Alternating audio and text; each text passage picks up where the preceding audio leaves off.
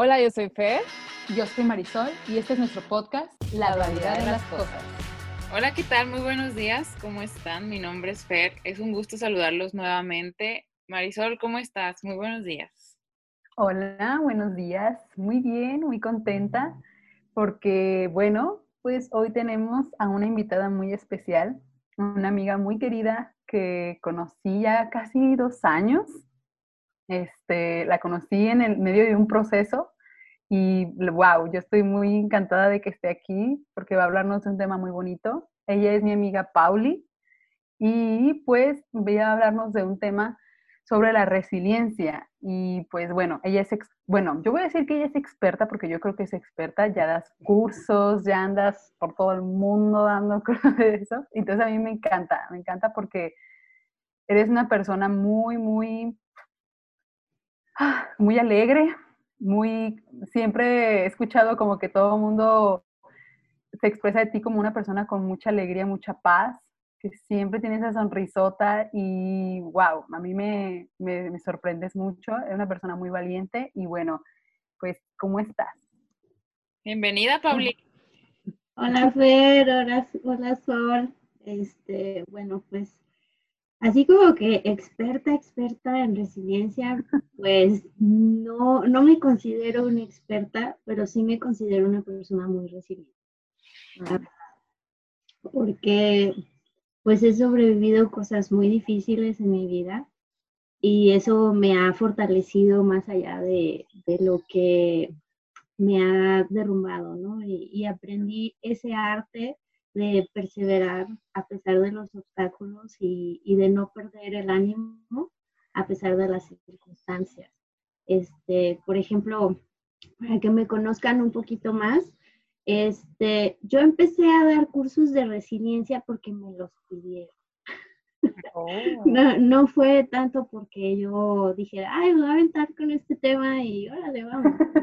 No, este, hace tres años yo tuve cáncer de mama Mm. Este, y pues fue una etapa muy difícil de mi vida, donde yo decidí hacer público pues todo mi tratamiento, este, y mis amigos me apoyaron, ellos me buscaban mucho como para ánimo y todo esto. Entonces mi testimonio de cómo yo atravesé esta etapa de mi vida empezó a impactar a mucha gente. Cuando yo regresé a mi trabajo, en mi trabajo muchas de mis compañeras me decían, no, es que deberías dar cursos de esto, eres una persona súper resiliente. Entonces yo empecé a documentar más como la parte teórica de la resiliencia y empecé a dar cursos en, mi trabajo y pues ya después me los han pedido aquí y allá y pues ya estoy hasta en un podcast. ¡Wow! Entonces, digamos que todo empezó por un trauma personal es muy curioso, pues, porque a veces así es como uno empieza a hacer cosas desde una perspectiva de chuta, o sea, esto, en el momento a veces no entendemos la magnitud a donde nos va a llevar algunas situaciones. Y, eso es, digamos, parte de la resiliencia, como darse cuenta de eso. ¿o bueno, Christopher Reeve, él decía que un héroe es una persona común y corriente que encuentra la fuerza para asistir y perseverar, y perseverar a pesar de los obstáculos abrumadores. Entonces, para mí eso es la resiliencia, ¿no? El, el saber enfrentar este tipo de situaciones, la adversidad, sin perder tu sentido de pasión, ni tu, tu sentido de propósito, tu sentido de poder, y tomar todo lo que puedas tú de esa circunstancia para crecer como persona. Entonces, wow. Entonces, cuando tú mm, te enteras de que tienes cáncer, eh, bueno, es que tú dices que tomaste esa decisión de hacerlo público. ¿Cómo fue? Eh, ¿Cómo, ¿En qué momento brincaste a esa parte? Fue muy pues? difícil porque yo soy una persona que soy muy celosa de, de, mis cosas, soy muy privada, no me gusta compartir como a veces lo que estoy pasando. Y fue cuando yo ya estaba en el hospital, me estaban preparando para entrar a cirugía ya para hacerme mi mastectomía. Este, y yo le había platicado a mis personas más cercanas, ¿no? O sea, mi familia ya sabía, este, mis amigos más cercanos, mis mejores amigas, ellas ya sabían, estaban preparadas. Yo, yo iba a entrar a una biopsia, no era una mastectomía. El doctor iba a ver si era cáncer o no, pero me hizo firmar un documento donde decía que si, si, si salía positivo a cáncer, pues que de una vez me iban a hacer la mastectomía para no arriesgarse. Ajá. Entonces, cuando yo estaba en, ese, en esa decisión, dije, en ese lugar, ahí en el hospital, en la camilla, fue cuando dije, creo que no puedo pasar esto. Wow. O sea, necesito la mayor ayuda posible, el mayor apoyo posible. Y nunca fue el compartir como con esa mentalidad de víctima de, ay, sí. de mí, tengo cáncer. Sí, sí, sí. No, sino fue como de. Porque los quiero y porque forman parte de mi vida. Pues no solo, la vida no solo es lo bonito. Estoy pasando esta situación y pues quiero que estén enterados. Mm. Pero igual, mm, se puede, o sea, como que muchas personas a lo mejor pueden tomar es, es, como de, ay, se está haciendo la víctima, ¿no? O sea, se puede, puede, puede, es una línea muy delgada, ¿tú crees o no? Nada que ver. Todo depende cómo lo comuniques, ¿no? Este, yo nunca pedí ayudar en ese sentido, o sea, sí hubo un estudio médico que tuve que hacer por fuera de, de, todo lo tuve que pagar yo y ahí sí fue cuando hice como una recaudación de fondos porque era un estudio muy caro. este, pero fue la única vez que dije, oigan, necesito ayuda. Yo simplemente dije, ¿saben qué? Estoy en el hospital. Sé que han visto que muchos de ustedes que vengo mucho al hospital últimamente y es porque piensan que tengo cáncer. Es muy probable que sí. Este, y voy a entrar a cirugía en este ya saliendo de la cirugía, pues obviamente la foto ahí toda así, toda, me estoy muriendo así de todo me duele porque pues ahora sí que me amputaron una parte de mi cuerpo. Wow. Pues estás con el dolor de que te acabas de despertar de la cirugía, pues sí, una foto de, saben que era cáncer, Wow. Y pues aquí estoy y, y les estoy compartiendo esto no para que se compadezcan de mí, sino para que sepan lo que estoy pasando y tengan un poquito de empatía también, ¿no? Recibí de llamadas ese día, con mi, teléfono, la memoria tronó porque no cabían ya más mensajes, pues ya, se me acabó la pila en menos de una hora. Eh, es el compartir necesidad es darle a, las personas que están alrededor de ti la oportunidad de que te amen.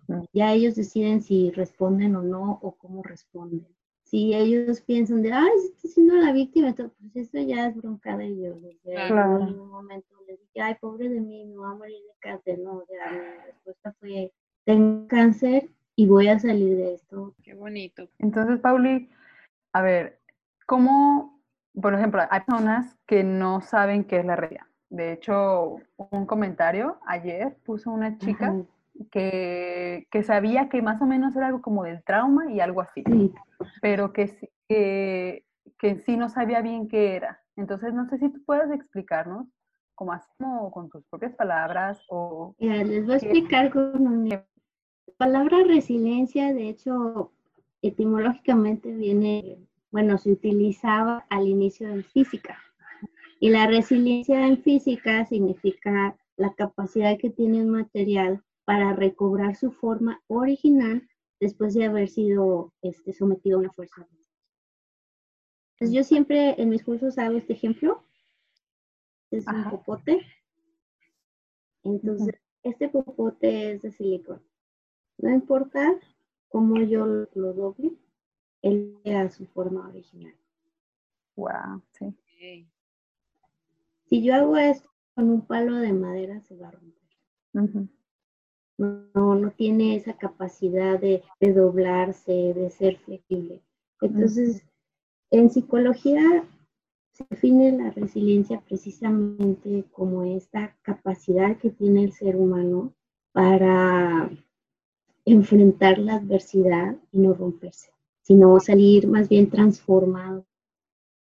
Es como regresar a, a tu estado original, aunque en realidad no, no existe un estado original, regresas transformado y fortalecido. Eso es lo que significa la resiliencia. Ay, qué bonito. Cosas. Entonces, de hecho tiene mucho que ver como, bueno, no sé, yo ahorita con el ejemplo que tú usaste de, del un palitadera y un popote, también tiene mucho que ver con la capacidad de ser flexible, o sea, como ya como hablando en uno, como esa capacidad de flexible y aceptar esos cambios. Así es.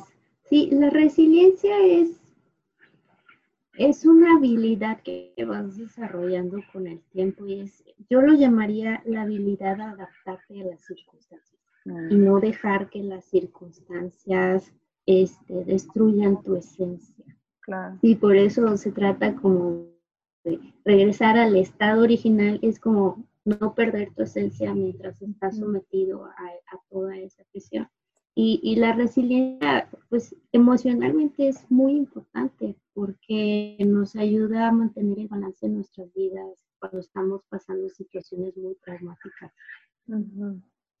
Incluso yo pudiera decir que también resiliencia tiene que ver con encontrarte, ¿no? O sea, hay mucha gente que no tiene idea de quiénes son como personas hasta que no pasan por procesos como muy difíciles, muy complicados que incluso yo diría que este proceso de resiliencia tiene también que ver con que muchas personas se encuentran a sí mismas, ¿no? Que tienen que pasar a lo mejor por estos procesos tan complicados para que puedan conocerse y para que puedan encontrar su propia esencia, como dice Pauli. No sé si estén de acuerdo. Sí, de hecho, la resiliencia es, bueno, una parte de ser resiliente es precisamente conocerte a ti mismo a profundidad, el saber qué necesitas, qué sientes, quién eres, este, el entender cuáles son tus límites, cuáles son tus, este, tus debilidades. Yo he escuchado mucho esa, esa palabra de, de, desde que pasó cierta cosa, no he, vuelto a, no he vuelto a ser igual, pero tú ves a la persona y es como una versión este, digámoslo, como mejorada, como revelada de sí misma, ajá, o sea, como esto, como que es, es como esa, mm, ese ejemplo que usan muchas personas de en el proceso, el proceso te prepara para llegar a cierto punto, te prepara para poder vivirlo. Sí, sí, definitivamente. Cuando eres una persona resiliente, creces, porque hay, varias respuestas a la adversidad, ¿no? O sea, o te amargas, o te quedas en el piso, o te levantas y te haces más fuerte. ¿Cómo uno empieza a ser una persona resiliente? Mira, empiezas por conocerte a ti misma. ¿sí? Como decía Fer, el, saber quién eres, encontrarte a ti misma, el saber qué es lo que necesitas, no solamente mi necesidad física de protección, sino mis necesidades emocionales, mis necesidades este, de subsistencia, de afecto, de entendimiento, de participación, aprender a cubrir esas necesidades primero y no esperar que las otras personas las cubran, sino mm. aprender a cubrirlas para ti. La otra parte es aprender a conocerte emocional. Wow, eso que es la más. Sí, porque no es, bueno, no estamos acostumbrados o de chiquitos no nos enseñan a sentir y distinguir las emociones. El, típico de no llores, no pasa nada. No, o sea, te vas reprimiendo. Ajá, te vas reprimiendo. Yo era una persona literalmente así, o sea, yo no expresaba ninguna emoción. No expresaba mira, no expresaba mi tristeza, todo me lo tragaba, todo me lo tragaba, porque así me habían enseñado. Entonces, cuando yo me enfrento a esta circunstancia, ahí fue cuando yo dije, ay, me vale un pepino y yo voy a llorar. Y, y, mucha gente así me decía, no, es que no tienes por qué llorar. Y yo, claro que tengo por qué llorar, o sea, estoy que me carga el payaso de miedo porque me puedo morir y tú me estás diciendo que no puedo, que no tengo derecho a llorar. Olvídalo, olvídalo, o sea, Y, y, y, yo decía, o sea, tengo miedo, siento miedo, o decía, estoy muy enojada con esta circunstancia, ¿por qué? Porque estaba viendo cómo todos mis sueños estaban cayendo en pedazos Y, y, era cuando alguien me decía, no, es que tú tienes que estar bien. Yo decía, no, no estoy bien. Lo que siempre te dicen, que tienes que ser fuerte y de que tú puedes y cosas así, que a veces dices, es que no tengo que ser fuerte, o sea, puedo ser débil también y no siempre siento que puedo, simplemente estoy sintiendo que me está llevando el carajo, como dices, y siento no poder y siento que me lleva. Entonces, sí es cierto, sí es cierto. Y hay mucha gente que cree que de esa manera te apoyan y se agradece pues, pero muchas ocasiones es como más frustrante para ti porque dices, es que no estoy fuerte, no me siento fuerte y no me siento bien. Tal vez habría que, tratar de, empatizar un poquito más con, con, personas que pasamos por ese tipo de circunstancias y que sí necesitamos que estén ahí, pero ayudándonos justamente a tratar de abrirnos, a decir lo que sentimos tal como somos y tal como estamos, pienso yo. Así es. Y esa es otra parte de la resiliencia, tener tu grupo de apoyo. Mm. no siempre puedes tú solo. O sea, por más fuerte emocionalmente que seas, por más fuerte físicamente o lo que quieras, va a llegar un momento en que vas a tener que levantar la mano y pedir ayuda. Mm. Y necesitas estar rodeado con personas que tengan empatía, que te conozcan a ti a tal grado y crean en ti a tal grado que ellos se recuerden quién eres. Qué bonito. Sí, a mí me pasaba eso cuando en quimioterapia existe algo que se llama este, depresión química. De tanta medicina que te meten para matar el cáncer, tu cerebro no produce oxitocina ni endorfina, ninguna de las hormonas de la felicidad. Entonces tú te deprimes, aunque no quieras. Ajá. El cuerpo no produce esos químicos, entonces no tienes la capacidad de sentirte feliz. Entonces cuando yo ya estaba así en el mero hoyo, que ya decía, no, ya salió cacahuate, este, me quiero morir, ya quiero tirar la toalla, lo que yo hacía es que tenía varias amigas que eran como mis, mis animadoras, ¿no? Entonces yo les, les decía, le escribía a alguna de ellas, decía, oye, ¿sabes qué? Te puedo matar. Necesito hablar con alguien. Y ya me ponía a llorar con ellas, ellas me dejaban llorar, me permitían ser vulnerable, me permitían sacar todas, todo lo que yo sentía, lo que yo traía. Y después ellas en lugar de decirme, no, tienes que ser fuerte, esto era, estoy contigo y te recuerdo que tú eres fuerte, que tú eres valiente, que ya no has pasado esta, esta, situación y has vencido. Y, y, me empezaban a animar. Mm. Y, eran personas que, por ejemplo, pues yo no tenía fuerzas para salir o para ni siquiera levantarme de la cama. Y entonces ellas me traían la despensa. Mm. Tenía yo una amiga, tengo una amiga que es nutrióloga clínica y sin que yo le dijera nada, ella me preparó una una dieta especial para tolerar mejor la quimioterapia para que no me dieran náuseas. Entonces mis otras amigas se enteraron que yo estaba llevando esa dieta y ellas me decían, ¿qué es lo que te hace falta de todo eso que, que Caro te dio para comer?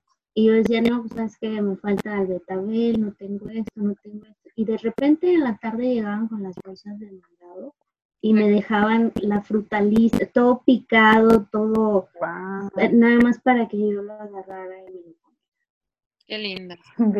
Entonces, a ver, hagamos un recuento. Entonces, para empezar a vivir una vida, una persona resiliente, tú dirías que es como reconocer lo que te está pasando, reconocer las emociones que estás teniendo, sintiendo y tener un grupo de apoyo. Así es. Sí, esas son como las tres, las tres principales y hay otra que es la en la que yo más me enfoco en mis cursos. Ajá es la batalla de la mente. Ah, yo, lo llamo, sí, la, mente, eh, tienes que aprender a dominar tu, pensamiento en, ese tipo de circunstancias y en realidad lo tienes que hacer diario. No es como que, ay, me voy a esperar a tener una situación difícil para empezar a, a ver cómo domino mi mente. No, yo les, les comparto lo que es, yo le llamo la técnica del recuadre. A mí me gusta mucho la fotografía, entonces hice esta analogía con la, con la fotografía, ¿no? Y yo uso tres puntos específicos en la técnica del recuadre. El primer punto es situar los elementos. Sí, eso, el, el situar los elementos es entender que el cambio es parte de la vida y que, simplemente están fuera de control y que no podemos hacer nada al respecto, ¿no? Y, y es también situar los elementos, es acomodar tus prioridades. Es decir, ¿qué es más importante ahorita, no? Como en, en aquel momento. ¿Qué es más importante? Que yo tenga cabello, que tenga mi cuerpo completo, que no me quiten el pecho, o que me saquen todo lo que tenga cáncer y yo arriba. Claro.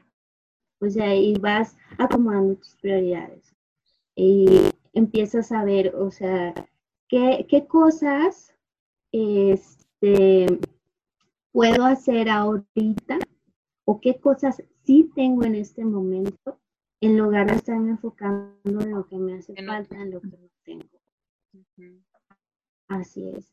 Y para eso sirve mucho lo que se llama el diario del agradecimiento. Yo tengo el mío. todos, los, todos los días escribo cinco cosas que me gustaría agradecer de ese día. Este, y también me agradezco a mí dos cosas que yo haya hecho por mí ese día. de las cinco son entonces dos cosas para tuyas. No, son cinco que agradezco del día y aparte son dos que yo me agradezco a mí que yo haya hecho por mí misma. Ajá, entonces eso Qué padre, lo voy a te da conciencia, te ayuda. Sí, sí, es, es padrísimo que te da conciencia de que en realidad sí tiene muchas cosas que agradecer. A veces digo, no manches, son solo cinco, no puedo escribir diez, escribir veinte. O hay días que, que, dices, híjole, este día está del carajo y, no le encuentras ni por dónde, pero entonces empiezas a analizar y no, pues sabes que estuvo chido la, el problema que tuve en mi trabajo, porque eso me ayudó a desarrollar esta capacidad de resolución de, de, problemas, de resolución de conflictos de una manera más fácil. ah, voy a agradecer eso. No tanto el conflicto que tuve, sino lo que aprendí del conflicto. Sí. Eso es como hacer un, un, cambio en tu mente y tu mente se empieza a reestructurar cuando haces eso, cuando sitúas los elementos. La segunda parte que yo les enseño en el curso, además, eh, técnica del reencuadre, del reencuadre es explorar nuevos ángulos. Mm. ¿sí? Es buscar nuevos ángulos de la situación que estás viviendo. Mm. Es saber eh, que tengo una visión a futuro y proyectarme hacia allá. Y permitir que, que, mi futuro sea el que cambie mi presente. Aunque, aunque suene paradójico, ¿no? Porque siempre decimos, no, bueno, el presente es el que nos ayuda a llegar al futuro. Sí, pero si tú te ves en un futuro donde tú ya venciste, donde ya pasaste esa situación, donde ya, ya creciste de esa situación, empiezas a percibir esa visión. Yo, a mí me tocó pasar también el cáncer de mi mamá y de mi hermana, y mi mamá siempre se deprimía mucho y decía, no, ya mejor me muero, al cabo ya estoy viejita, está viejita, tiene 60 y cacho, ya, ya su drama, ¿no? Y yo le decía, no, ma, o sea, tú tienes que proyectarte y ver cuando yo este, ya tenga mis hijos y tienes que proyectarte viendo a mis hijos crecer, viendo a tus nietos crecer, viendo a, mis sobrinos ya en la universidad, ya este, con su doctorado, bueno, que empezaba yo a lavar el coco a mi madre Tienes que proyectar esa visión positiva a futuro y aferrarte a ella. Y la cosa es que también el explorar nuevos ángulos es hacerte como el GPS, ¿no? Cuando sientes que, ah. ibas hacia allá y, sí, ya me pasé la calle y no di vuelta aquí, recalculas la ruta. Me encanta eso. recalculas la ruta. No es de, ah, ya, me pasé la calle, ya yo pepino y, y ya no, ya no alcancé no, o sea, es recalculo la ruta y yo sigo apuntando hacia allá. Y, y es también este, tenerte paciencia, ¿no? De decir, no voy a, Roma no se construye. Entonces tengo que ir viviendo un día a la vez, un día a la vez. ¿Y qué puedo hacer yo este día acerque a ese futuro, a aunque sea un pasito? Hay, hay un proverbio oriental, no me acuerdo de qué país es, que dice que un viaje de 20 leguas este, se comienza con un paso. 20 mil leguas parecen muchísimos kilómetros, no sé la, la conversión, pero sé que es una distancia muy larga. Ajá. Entonces, esa, esa es la segunda parte. El primero es este, enfocarte en lo que sí tienes, o sea, situar los elementos, es enfocarte en lo que sí tienes, este, entender que el cambio es parte de la vida y poner tus prioridades en orden. La segunda, que es explorar nuevos ángulos, es poner una visión, proyectar una visión positiva a futuro y perseguirla, recalcular la ruta cuantas veces sea y, y dar un paso a la vez cada día. Y la tercera, que es la que me encanta y creo que es la que tú mencionaste más al inicio, Sol, es retocar los colores. Retocar los colores para mí es mantenerte positivo. ¿sí? Este, ser positivo no significa que nunca te va a pasar un pensamiento negativo. Mm, sí, porque piensan eso, ¿no? Como, nunca está enojada, nunca le pasa nada. No, no, no. O sea, siempre va a pasar algo negativo, pero no vas a dejar que eso sea lo que domine. Mm, ya. La, negatividad. Existe algo que en inglés se llama automatic thinking, que es como pensamiento automático. Y tendemos a pensar súper catastróficamente tiempo. Entonces, lo que hay que hacer es hacer un cambio lugar de cachar ese pensamiento negativo de ¿no? No voy a dejar que, que hagas nido en mi cabeza, ni te voy a dejar estar. Este, es mantener el sentido del humor también en esas situaciones difíciles. Es, es reírte, porque por más seria y más difícil que sea la situación, siempre va a haber algo de que Un ejemplo que siempre les pongo, este, a, mí, a mí me gusta mucho reírme. Y, cuando yo me quedé sin cabello, yo tenía mi cabello largo hasta la cadera y pues, con la quimio se me cayó, me quedé pelona, hasta las cejas se me cayeron, no sea nada. Eh, entonces, a veces yo llegaba tarde a quimio porque pues se me hacía tarde, mi papá no llegaba por mí, me tenía que ir en Uber o, lo fuera, ¿no? Y llegaba yo con mi turbante, ¿no? Porque me hacía mis, mis moños y mis cosas acá, bien coqueta. Y cuando llegaba y me regañaba la enfermera, digo, oye, tú, ten nomás las horas a las que llegas, ya vienes bien tarde. Y yo, ay, perdón, es que no me podía peinar. Ah. ah. y, no tenía que al principio se quedaban las enfermeras así como, me río. Me digo. No me río. No, ya después cuando veían que iba a empezar a reír, pues ya les daba risa. O empezaba yo a hacer bromas de y, y, algo que, que yo siempre he tenido en mente es el aplicar la contraria a la ley de Murphy. No sé si, si han escuchado la ley de Murphy. ya ves dice, todo si existe la mínima posibilidad de que algo malo te pueda pasar, te va a pasar y en el peor momento. Entonces yo hice la ley de Paufi. que es, si existe la mínima posibilidad de que algo salga bien, todo va a salir bien y en el mejor momento. Entonces, el estar pensando en esas cosas de que algo bueno va a pasar, algo bueno va a pasar, algo bueno va a pasar, algo bueno va a pasar, lo traes. y, y, tú misma te saboteas, por decirlo así, para caminar hacia allá y hacer que eso bueno suceda. Ah. Entonces, el retocar los colores es justamente eso, es mantenerte positiva mantener tu sentido del humor, buscar de qué reírte en la situación y tener siempre el pensamiento de que algo bueno va a salir de todo eso que estás viviendo. Sí. Yo te estoy leyendo un libro que se llama El Camino del Artista y dice algo muy parecido. Ella lo llama la sincronía.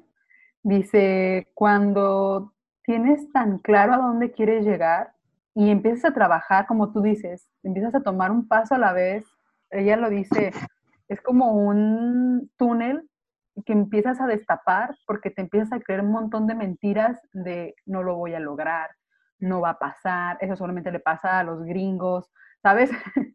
Entonces, es como, yo lo veo también así como tú lo dices, o sea, es como amarte como tú, lo que tú eres y lo que tú sueñas, y el empezar a amar empieza a abrirte pues esos caminos de, está bien, empieza, vamos, tú puedes, empiezan a sucederte cosas, ahora transportándolo a lo positivo, pues, porque sí tendemos a ser muy fatalistas, como de, ay, no, pues seguramente, desde, a lo mejor hasta desde una pareja, ¿no? Como, seguramente me va a ser infiel, seguramente me va a mentir, ¿sabes? Entonces, creo que es muy importante lo que tú dices de dejar de creer este, esas mentiras que vemos alrededor, porque las terminamos atrayendo entonces mejor pensar en positivo. Así es. Sí, y es parte de, del amarte a ti mismo. Me amo tanto no me voy a permitir atraer algo que no sea bueno para mí. Claro. Ay, me encanta. Y es, háblese de personas, háblese de circunstancias, porque la mente es muy poderosa.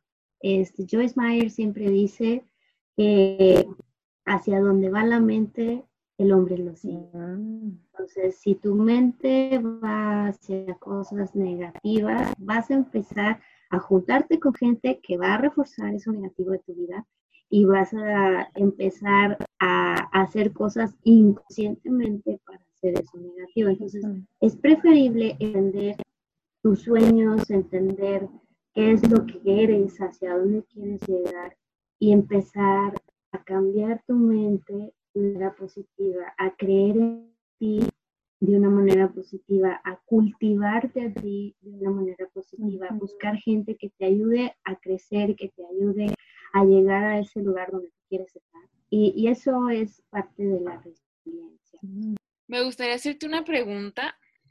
Por ejemplo, ¿qué pasa con personas que su proceso ya los ha llevado a un nivel de depresión tan fuerte que no encuentran la salida, que se pueden encontrar como de, ¿sabes qué? Es que yo no le veo lo positivo en absoluto, por más que a lo mejor escuchen una charla de que, ¿sabes qué? Mira, tienes que verlo así, o a lo mejor incluso este podcast, ¿no?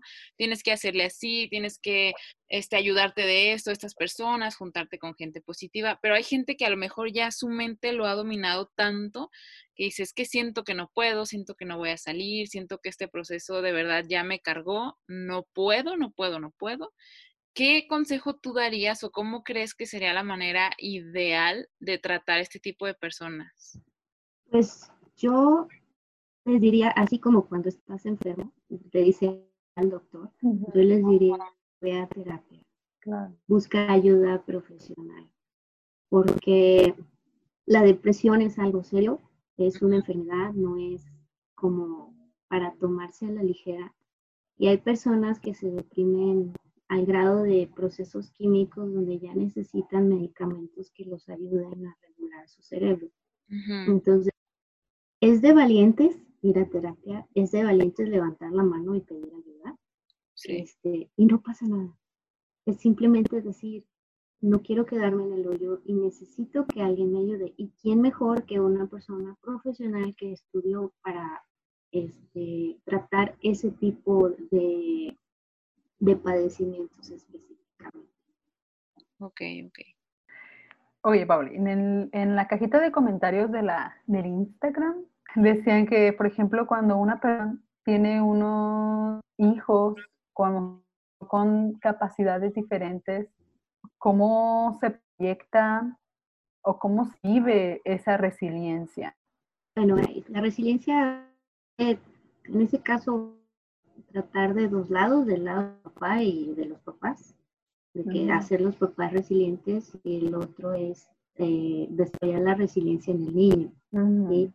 Para desarrollar la resiliencia en el niño, primero tiene que ser resilientes los papás. Y al ser resilientes, pues es todo esto que ya hemos platicado, el, aprender a conocerse, el cubrir primero ellos necesidades, porque pasa mucho con los niños que tienen capacidades diferentes, que los papás viven para el niño y se olvidan completamente de ellos. Ellos también necesitan tener su tiempo para ellos, cubrir sus necesidades físicas, emocionales, de participación, de, de todo. Y necesitan estar bien para poder apoyar al niño. En cuestión de, de los nos, pues obviamente el trabajo del papá es, desarrollar el que el niño crea en sí mismo, ¿sí? que crea en sí mismo a pesar de lo que tenga, que se sepa amado, eso es algo súper importante, que un niño se sepa amado por sus papás, que sepa que sus papás creen en él, le, le crea una personalidad tan este, perseverante en la vida porque sabe que hay alguien que a pesar de sus errores va a estar ahí para él. Y también es aprender a, tanto de los papás como enseñarle al niño a manejar la frustración y a ser libre de, eso, decir, bueno, esto no me puedo controlar y no tiene por qué robarme mi paz. O sea, me voy a enfocar en lo que sí puedo controlar, en lo que sí puedo hacer. Y esto que no puedo controlar, pues tarde o temprano va, va a acomodarse de alguna manera. y, y, te digo esto porque yo tengo Asperger. Mm. Entonces, parte de la personalidad Asperger, el Asperger es una especie de autismo. Entonces, a mí me costaba mucho manejar la frustración. Y, era, yo me frustraba y se me caía el mundo y se me cerraba el mundo y ya, y no quería ni vivir y cosas así. Entonces tuve que aprender a manejar, no todo lo puedo controlar y si no lo puedo controlar, pues para qué me preocupo. Mm. Y a soltarlo y, a, y aprender a soltarlo. Y también pues el aprender a creer en mí misma, ¿no? decir, bueno, sí tengo ciertas limitantes emocionales, pero, o físicas, porque puede ser una, una persona con capacidades eh, diferentes que pueda no, no, no, escuchar, no ver, pero eso no tiene por qué limitarlas a hacer grandiosas cosas. Y creo que cuando tus papás te impulsan a decir, no importa que no sepas, que no puedas ver el mundo, existe el braille y tú puedes llegar a ser el mejor doctor del mundo, nada más que con otros sentidos. O no importa que, seas sordo, o sea, tú puedes llegar a hacer música a través de sentir la vibración con tu mano. y, creo que es, ese sería mi consejo. Yo, la verdad, no trabajo mucho con niños, pero una vez. Sí, claro. Sí, me encanta eso porque todo se traduce a ese ejemplo que tú dabas, ¿no? Este, de ser flexible. Y como a veces tenemos expectativas muy altas en, nuestra mente de, es que cómo, cómo no va a ser así, cómo no, cómo no va a poder lograr, o incluso uno mismo, cómo no voy a poder lograr lo que otras personas están logrando. Y es como, a ver, tú eres una persona completamente diferente, tú tienes un proceso diferente, este, o sea, se traduce a tantas cosas, pues, desde relaciones, desde trabajos, porque te tumba el, recibir un no a tus a cosas que tú ya te habías hecho una idea que, que te iban a pasar y te dicen no, o, o se acabó, te, te golpea de una manera como de, ay, no, y te puedes tirar al suelo como tú deseas y, y llorar, pues, o, o, decir, ok, es un no, ahorita me voy a preparar para cuando ya reciba ese sí. Sí, o, también pues simplemente soltar ese no. Decir, bueno, el no ya lo tenía. Sí. Entonces, no pasa nada, no perdí nada, gané experiencia. Mm. Y es, es, el aprender a soltar, eh, porque muchas veces, sobre todo en, en, cuestión de relaciones de pareja, ¿no? Cuando ya una parte de la pareja, una de las personas que forman la dice que no, que no quiere ya. Mm. No hay poder humano que la vaya a hacer cambiar. No. Tiene sus razones, tiene su proceso. Y aunque tú seas la otra parte que quisiera el sí, tienes que aprender a vivir con eso, a, respetar la decisión de la otra persona. Y eso es de las cosas que tú no vas a poder controlar. Tú puedes controlar cómo tú reaccionas. Y el decir, sí, me duele, sí, voy a chillar, sí, pero no voy a permitir que esto me robe mis sueños, porque mis sueños son míos, no dependen de ni de las circunstancias, ni de las otras personas. O sea, mis sueños son míos y yo soy responsable de lo que siento, de lo que pienso y hacia dónde camino. Cuando eres niño, pues ahí sí, ni cómo, ¿ah? Porque dependes de tus papás, pero ya cuando eres un adulto, tú eres responsable de que esos sueños se cumplan tarde o temprano y tienes que caminar hacia ese lugar. Wow. Qué barbaridad. De hecho, creo que este caso de las relaciones es como, pues, tal vez algo más común por lo que todos hemos pasado, ¿no? Como dices, alguien da un no y al otro no le queda más que aceptarlo y echarle y ver la manera en que va a salir y va a aprender de eso. Pero sí creo que es un tema en el que estaría padre después enfocarnos. igual te invitamos a que nos platiques de eso y platicamos todas. Este, y enfocarnos un poquito en ese tema, porque de verdad, de verdad, yo sí creo que todos hemos pasado por eso y ha sido procesos que de los que también más hemos aprendido y de, de que nos han dejado o se han convertido pues en nuestros mayores maestros, esas personas. Así es, y y pues todo en la vida es entender que no podemos ser responsables ni de lo que pasa alrededor, ni de lo que otras ni las decisiones de las otras personas, pero sí de nuestras decisiones y de lo que pasa aquí. Claro. Y la resiliencia es justamente cultivar ese estilo de vida, ¿no? De aprender a yo dominar lo que pasa aquí, lo que pasa acá, y no dejar que lo que esté afuera cambie esto. Sí, sí. Porque a veces pasa mucho.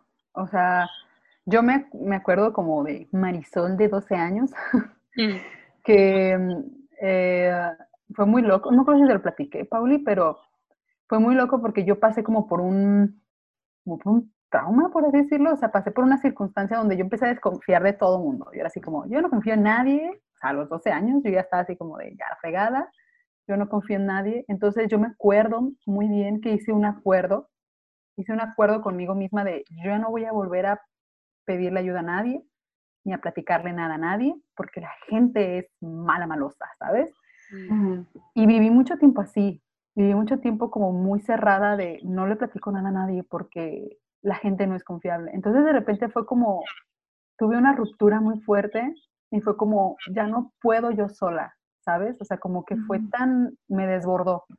Fue como, es que ya no puedo yo con todo esto, me estoy, me estoy muriendo, tengo una depresión. Entonces fue cuando solté ese acuerdo que yo había hecho de no confío en la sociedad. Y fue como, ay, carajo, necesito ayuda, necesito ayuda y empecé a reconocer. Entonces fue muy padre bueno, fue padre en el momento, pero fue muy, ahora lo veo y es como, a veces necesitamos pasar por cosas que nos rompen esos acuerdos que hemos hecho de no voy a, de no voy a soltar, de no voy a hablar. Y, y está, o sea, lo agradezco pues, aunque dolió mucho, lo agradezco pues. Sí, hay, hay una frase que usan mucho los psicólogos y es que dice que cuando tú necesitas cambiar y no quieres cambiar, la vida te regala una crisis. Es justamente eso lo que te pasó, ¿no? O sea, todos hemos pasado por esa etapa donde hay, nuestro corazón se rompe y decimos, ya no voy a confiar en nadie y yo solo contra el mundo. Sí. Y llega una crisis que te dice, no, mija, o sea, necesitas ayudar levantar la mano y no puedes tú sola contra el mundo. Por algo fuimos creados como seres sociales. Desde que el ser humano es ser humano, somos seres sociales. Y una persona que vive en completo aislamiento se muere. Sí. Sí, se muere. O sea, ahí, ahí están los ejemplos de los viejitos abandonados, ¿no? Que los deja su familia y a lo mejor los dejan en, en institución y ya no los vuelven a ver, pero esos viejitos mueren mucho más jóvenes que los viejitos que viven en familia, donde son amados, donde son respetados. Y es lo que nos sucede a las personas. Somos como las plantas. Necesitamos que una mano nos riegue, que nos canten, que nos abonen. Y no solamente lo podemos hacer nosotros. Sí, hay plantas silvestres que son bien guerreras, ¿no? O sea, hasta crecen, atraviesan el pavimento y todo, pero necesitan de todas maneras, necesitan de los demás, no es como que la plantita sola dice yo por mis calzones voy a salir y a crecer sin ningún nutrimento, no, necesitamos nutrirnos de, de los demás, necesitamos nutrirnos a nosotros mismos. Pues no sé, Fer, si tienes algo que decir. Pues yo nada más me gustaría terminar con que la verdad aprendo mucho y me identifico demasiado, sobre todo con este tema de que sí te rompes y todo, pero inicias a transformarte desde el amor propio y desde cómo te vas conociendo y descubriendo a ti mismo. Entonces eso me encantó, el hecho de que aprendes y te adaptas a, a, tu nueva realidad y a vivir con eso que te pasó y te conviertes en una mejor persona, una mejor versión de ti misma ay, eso cómo me identifico y cómo me encanta y cómo me ha transformado la vida a mí en lo personal. No sé, tú, Marisa. pues a mí también. Creo que creo que ese ha sido de los aprendizajes más grandes que he tenido en los últimos dos años, el, ser flexible. Y eso me lo decía mucho mi terapeuta. Usaba un monito así todo de como de alambre, le hace, esto te va a salvar ser una persona flexible, porque nunca va a ser todo igual, nunca va a ser siempre, incluso los veranos nunca son iguales, exacto. siempre necesitas estarte renovando, renovando y, buscando adaptarte. Y eso es algo que a mí me ha marcado los últimos años de Marisol, bájale al todo cuadrado porque no es así. Pues lo único que, bueno, que quería cerrar es que la resiliencia no es una habilidad con la que naces, mm. es algo que puedes desarrollar día con día. Muchas gracias, Pauli. Invítanos a todos a tus... Muchas gracias a ustedes por invitarme. Ya, cuando termine la pandemia y haga un curso por fuera de, mi empresa, les voy a invitar. Perfecto. Muchas gracias. Ahí pues nos encanta. Muchas gracias, Pauli. Y que si tienen alguna duda, dejamos tu Instagram por si quieren comunicarse contigo directamente. Sí, claro. Perfecto. Bueno, pues entonces. Gracias, nos vemos en el próximo es todo. capítulo. Nos vemos. Bye.